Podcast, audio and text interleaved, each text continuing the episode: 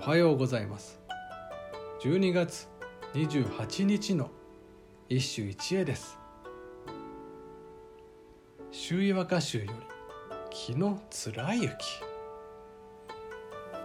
思いかね芋狩り行けば冬の夜の。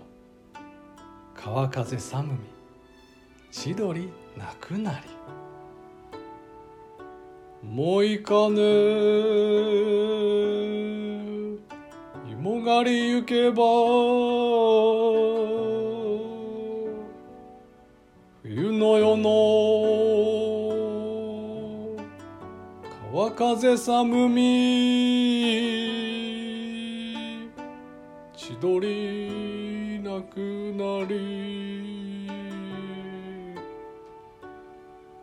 ひたすら待つしか手段がない女に対し男は少なくとも求めさまようことができる。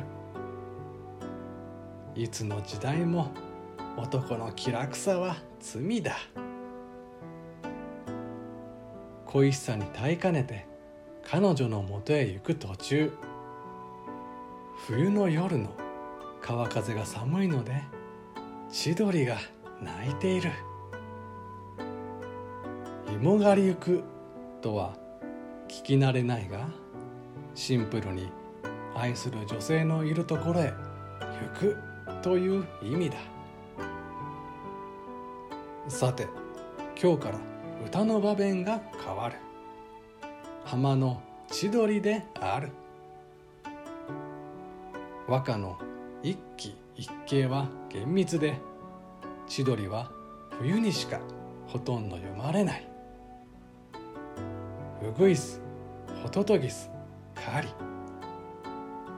これら春夏秋の渡り鳥とのしばし読み比べをしてみよう。以上今日も素晴らしい歌に出会いました。